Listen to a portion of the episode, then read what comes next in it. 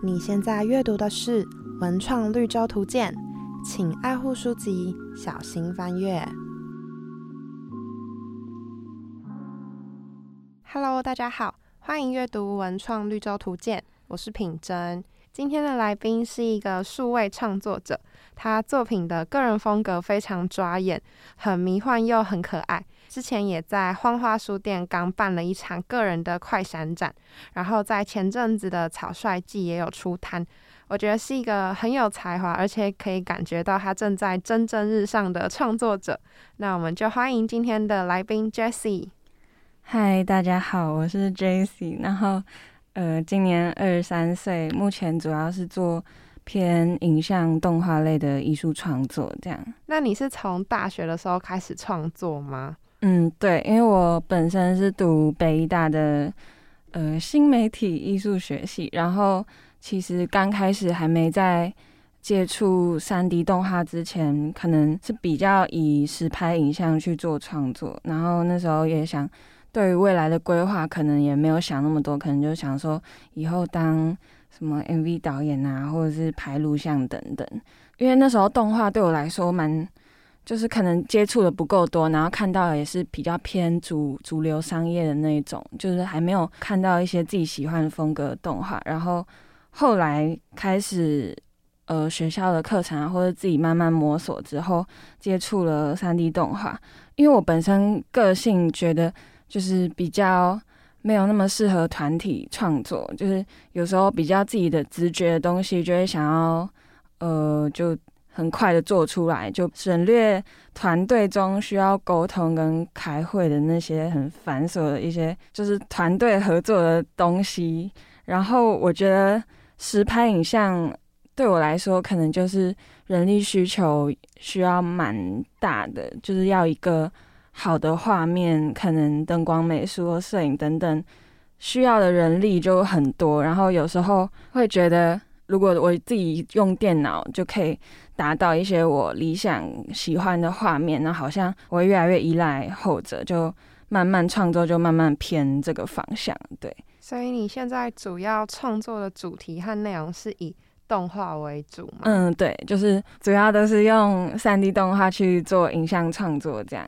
是因为转网动画就是变成说可以自己把一件事情从头到尾完成吗？我觉得这对这一一部分原因，然后后来就越做越越发现，哎，这个东西让我对影像有点打开一个比较新的世界，这样就是发现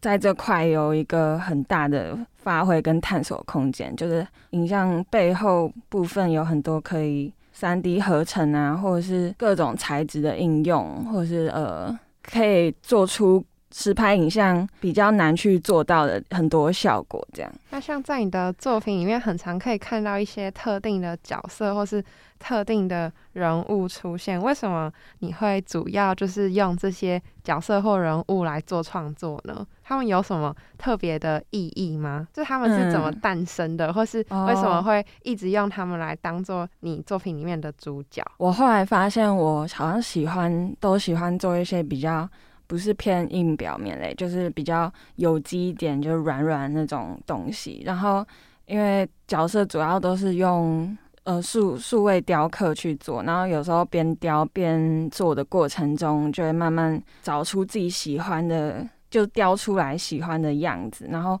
我发现都是比较偏有点丑丑丑的，然后。滑稽可爱这样子的风格，角色雕出来后，都发现他们的表情其实都还蛮有灵魂的，就是那个五官都还蛮有一个协调的那种丑丑的样子在里面。所以你从最一开始就是用这些像你刚刚说的丑丑软软的角色去做创作吗？还是其实在更早之前是有不一样的？现在可能现在比较少出现在你作品的角色，因为我我角色好像没有固定，就我没有固定进一个 IP，就是像什么海绵宝宝那种，就是一直用用用用这样子，就每次不同的案子不同的。作品好像都会想要做出一个，就是又是全新的角色这样。那我不知道之后会不会变，但是目目前是一直想要做新的东西这样。然后旧的角色可能也不会想要一直用，就觉得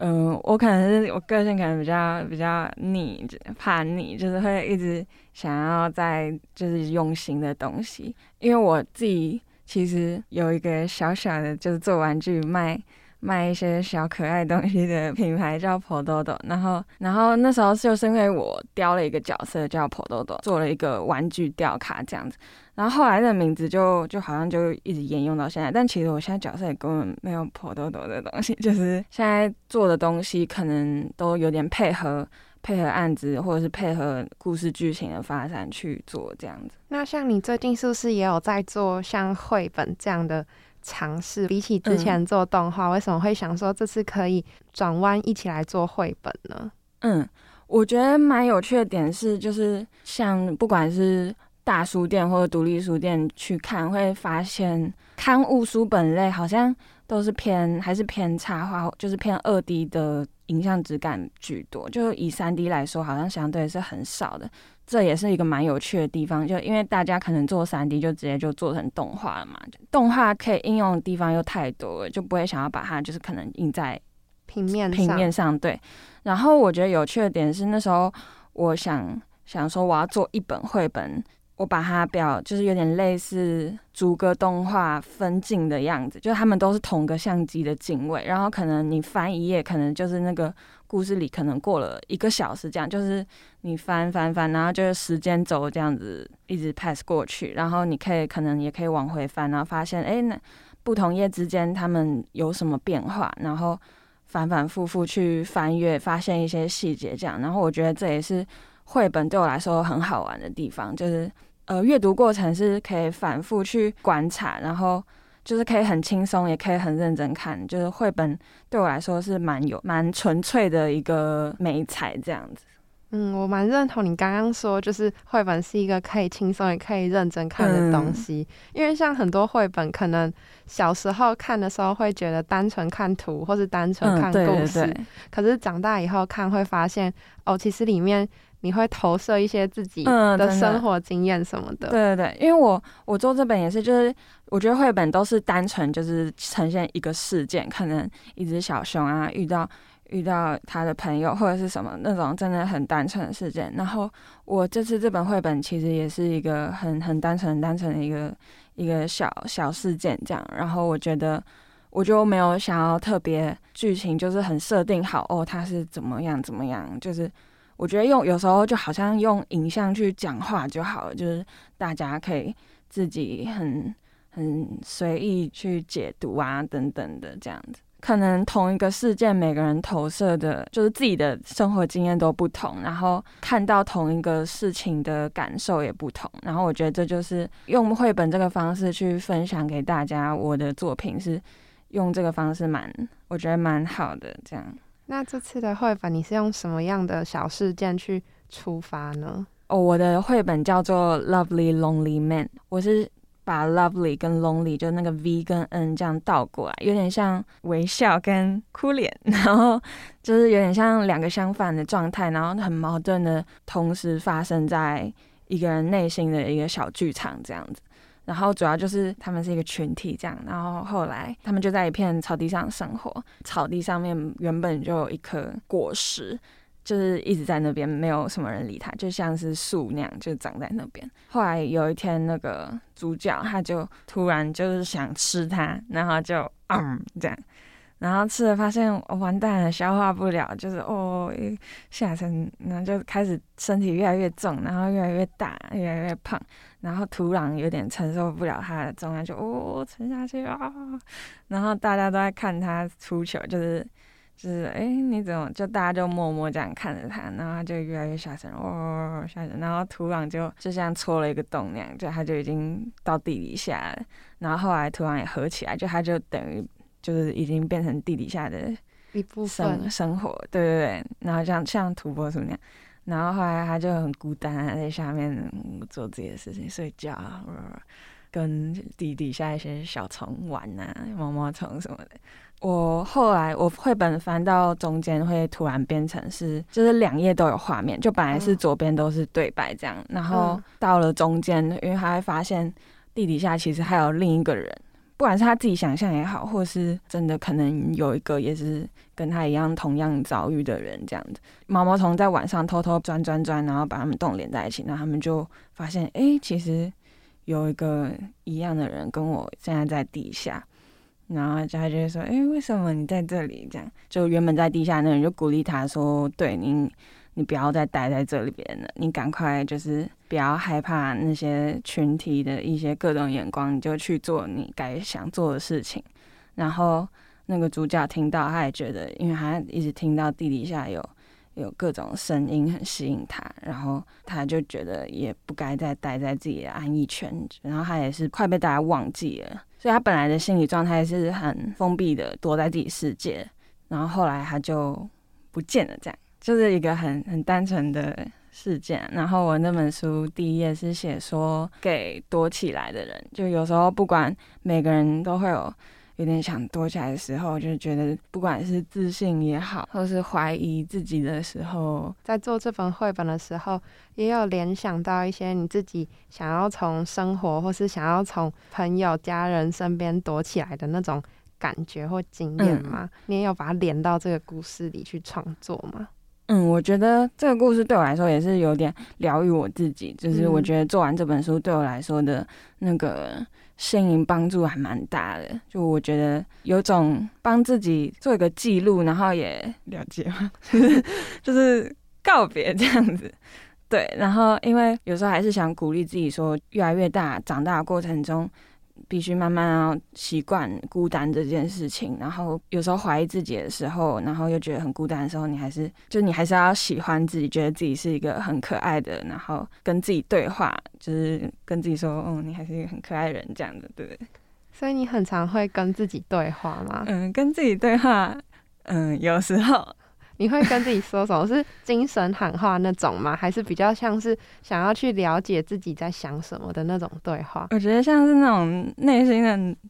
喃嘛，就是把内心话念出来这样子，也就是对，没有想那么多的那个。像这个 Lovely Lonely Man，就是你给自己一个很像帮自己做的一个疗愈的记录。嗯，所以你的创作或是你的作品里面，很常会有就是你。疗愈自己的成分在吗？哦，我觉得有，因为我常常我在雕角色啊，或是做影像的时候，就觉得常常那些东西的质感也会让我觉得很很疗愈，然后就很喜欢这样做，就有时候还蛮有成就感的。之前在 IG 上好像有看过你。在前年的时候就有发过一个，也是叫做《Lovely Lonely Man》的小短片，然后是一个人在撒药，在农田里面撒药的那个，所以这个 idea 是在那时候就形成了嘛？对对对，因为那时候才大二还大三。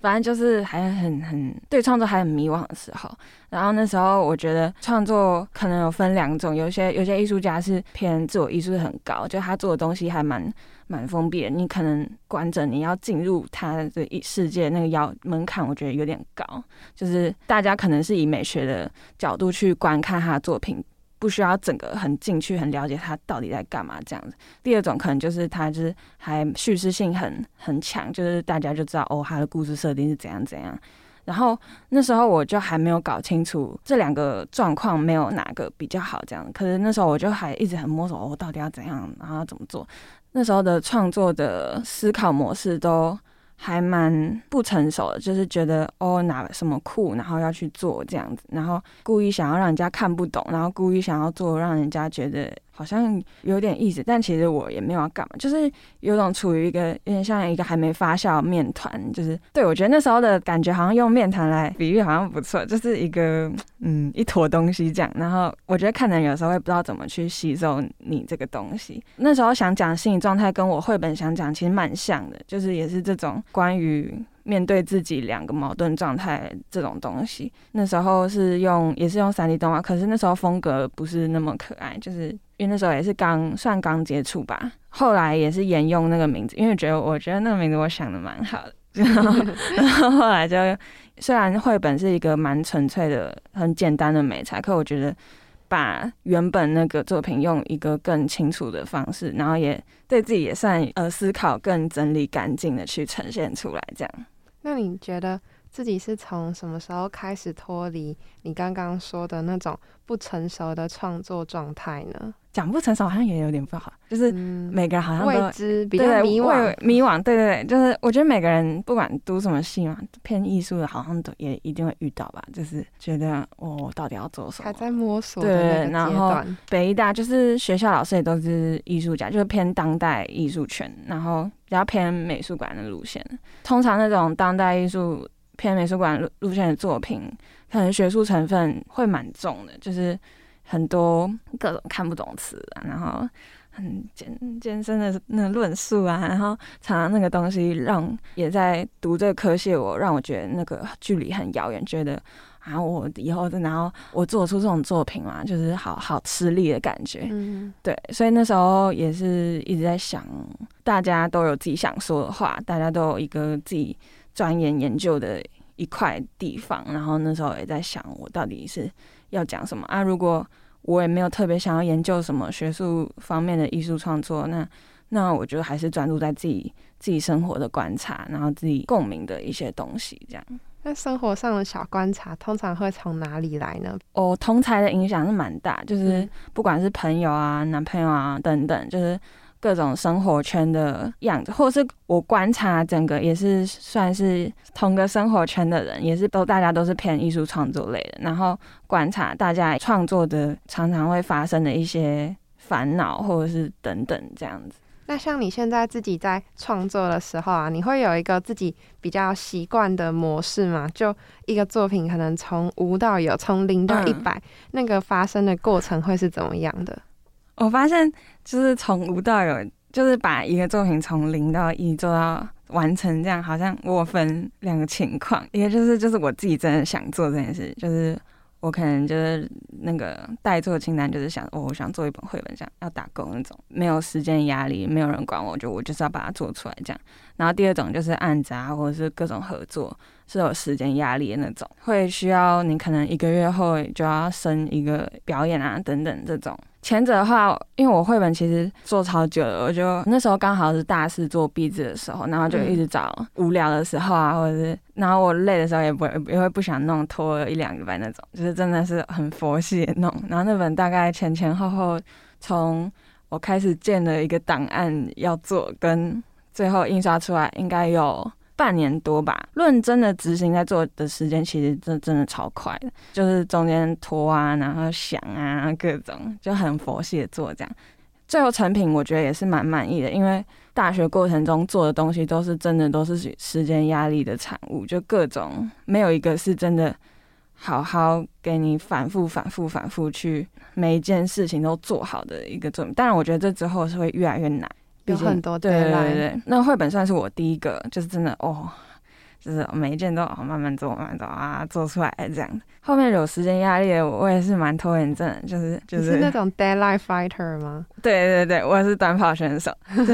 我我我觉得我我我自己是发想部分都蛮长的，就是前面想可能会花比较久时间，论执行就都蛮快，就做做做做做这样。最卡的都是做到一半，然后又发现哦，我什么还没想好，然后，然后又要再想想想想想这样，就是其实我每次时间花最久都是在发想上。那你在发想上，你的灵感来源通常会来自哪里呢？因为我不是那种灵感爆发那种人，就嗯嗯，就是有时候都会借助跟朋友聊天对话，每次都是。哦，想不到，想不到，然后就问朋友，哎，你觉得是哪哪边这样？然后就聊一聊，发现哦，这样不错。然后后来做一做，卡了卡又卡了，然后再去找朋友聊天，这样。就所以朋友其实是给你灵感，然后给你想法一个很大的资料库嘛。我觉得我我就是需要被人家点一下那种人，就是我可能其实。是想得出来的，但是我就是缺，常常就是需要被盯一下这样子。可能人家带讲一个方向，我就哦，对对对对，然后就做这样。你很需要外在的刺激，然后让你去发现自己其实心里面有一些想法，只是你之前可能没有找到，但它一直存在在那边。嗯，我觉得好像是比较好的方式是，就是你要有一些库存。库存是什么意思？就是你有时候像。我身边的朋友很多也是，就身边可能有个小本子或者是手机备忘录，各种都可以。然后就是把你突然可能做捷运什么，突然突然哎什么什么那种灵光乍现，对对对，先记起来啊。可能你过了那段时间也不知道，就你也忘，如果没有记下来也忘了。可如果你当下有记下来，你好像之后去回想，就好像可以发现哦，我那时候在想什么，好像蛮有趣的这样。好像把那个食物先放在冰箱里，然后台风天的时候可以拿出来吃，这样。哦，对对对，这个比喻蛮好的。那像你接的这些案子，最近是不是也有开始接触到一些关于 VJ 方面的工作？嗯，有。然后呃，第一次是正大音乐节找的，然后那时候是跟李全哲就是一起表演这样。呃，后来就是有那个大港荷尔蒙少年有找我去做。大港的 VJ 影像演出，然后所以那个是荷尔蒙少年的邀约吗？嗯，对对对，就好像不是每个乐团都都要，就是嗯嗯，就因为他们他们在室内的舞台，然后可以做那个效果。后来今年有跟他们，就是他们今年发了两首单曲的封面，就是找我做这样，然后。呃，十二月四号他们有一个七周年的专场，然后那场的 VJ 也是找我这样子。那其实你跟很多很厉害的音乐人合作过，像是刚刚提到的荷尔蒙少年。我最一开始就是因为看到荷尔蒙少年在大港的那个表演，然后跟你的。作品结合到，然后所以才认识你，因为他们有一首歌是叫做《二十》，嗯，然后在那首歌里面，他们会跟台下有比较多的互动，就是他们会跟听众说：“那我们就左边踩两下，然后蹲两下，右边踩两下，再蹲两下。”然后你的动画就有去结合到这个。律动和这个音乐，我就觉得整个营造的超棒。我自己最喜欢那首，所以那是你目前做过最得意的作品吗？呃，VJ 方面的话，我觉得那个气氛是的确真的是蛮好的。那十二月四号也希望就是可以再做一些更酷酷一点东西，这样。十二月的那场也会有二十这首歌吗？哦，有我我应该会那个 那个毛毛虫应该会再再次重现偷懒重现。那像刚刚的那个荷尔蒙少年，还有其实也有跟你也讲过李全哲，然后还有布莱梅和利尔王都有合作过。嗯，那你和他们合作的时候，你分别做出了什么样不一样的作品呢？像李全哲的时候，好像是用卡拉 OK 的视觉去呈现《爱情一阵风》。哦，对，他他因为他有几首歌就是比较台语那种，比较台一点，然后。因为我风格没有不是那种很台嘛，那个后来就也想说，就是配合那个歌曲的氛围，嗯然后就做有点像那种老老老 MV，也是女生在跳还是什么那种感觉。嗯嗯。不然没事哦，他们因为他们也有成员也是北艺的，就是生活圈算就蛮近，对，然后就是有共同朋友认识这样，然后他们那时候就刚好，因为他们有跟那个。呃，德芙那个女主，对对对，他跟他们合作一首歌，他们因为他们专辑有自己的故事背景，就他们有很很丰富的故事线在，有剧情在里面，所以那时候我其实蛮好发挥的，就是因为他们故事都给我，然后我就帮他们做一个动画 MV 嘛，就是一个小 loop 这样子。这次那个荷尔蒙少年的新专辑，你是用什么方式去做的呢？就是你有自己帮自己想象一个情境或故事吗？是他们新歌吗？对，那个天美哦，天美哦，我我觉得那首歌有点就有点那种 City pop 的感觉，就是我觉得蛮好听的。然后，可是他们歌词又是有点晕船歌，就是情情爱爱的 City pop 不就是这样吗？都市男女的爱情故事。然后我就其实我也没有想理。歌词有的没的，就是我就配合氛围去做这样。然后我那时候也蛮得意我的字体设计，因为刚好我就发现天跟天跟美的字形的那个结构就很像，然后后来就发现两个天倒过来可以变成一个美这样子。没有很一样，但是就是，哎，我没，我本来没有发现呢，就是我有看过这张图，但是我没有发现是 天倒过来。我 那我要跟大家讲，没有，可是我觉得这就是成功的地方，对对对，你你写，我现在正在写。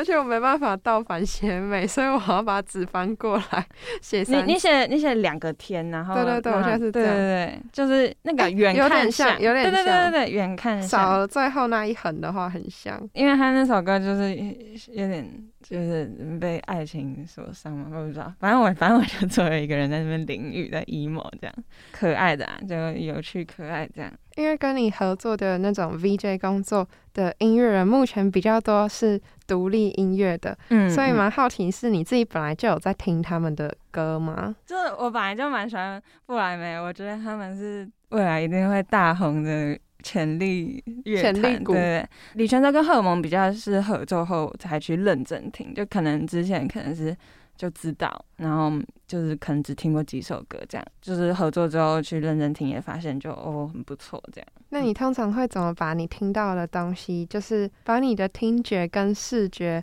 连接，然后嗯呈现出来呢？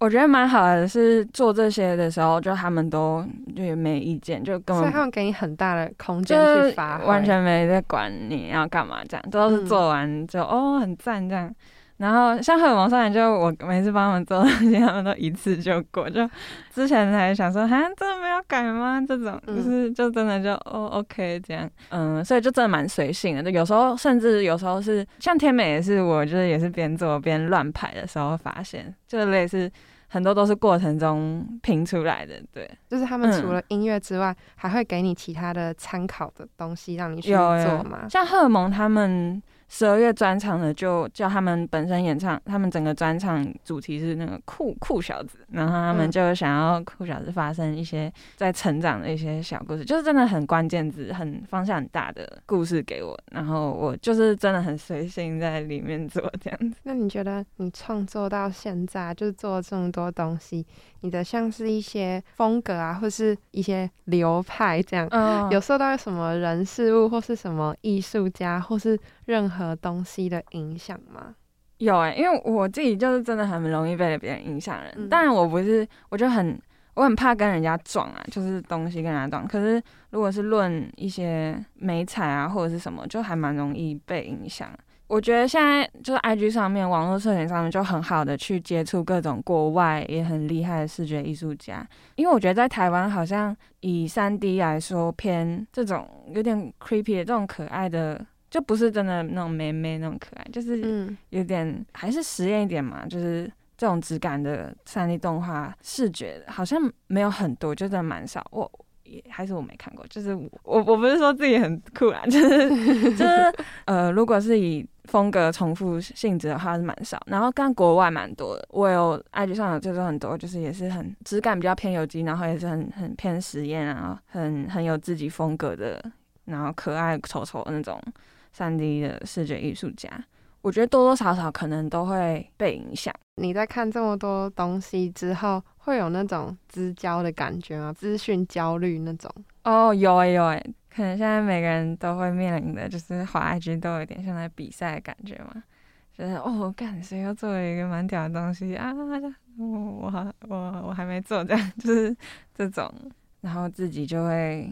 有点小焦虑对。但这个可以可以调试啊，最近的未来有没有想要尝试的新方向，或是你有没有正在敷什么新的气化宝宝？可能忙完手边的一些事情，我觉得我还是需要做一个完整的动画，就可能五到六分钟，足够让人家沉浸在里面的这样。然后可能就是单纯做影像动画这样，就是装置啊什么的就先不管。就我觉得那样可能也比较好去国外参参加一些展览或者是证件这样子。嗯，那就期待这部动画的诞生。其实今天实际听 Jessie 讲一些你在创作过程中的一些想法啊，或是一些小故事，我都会想说，从你讲话的方式，或是你散发出来的那种感觉，真的都会让我联想到你做出来的那些作品，还有作品里面那些很可爱的小角色、小生物。就是我觉得你的作品和你的个人风格其实是很一致的。那非常谢谢 Jessie 来到文创绿洲图鉴，今天的节目就稍微到这边告一段落。有兴趣的听众也可以在 Spotify 和 Apple Podcast 上面收听更多其他的集数，也欢迎到文创绿洲图鉴的 Instagram 阅读每集节目的文字版专访。那我们就下次见喽，拜拜。谢谢谢谢谢谢大家，拜拜。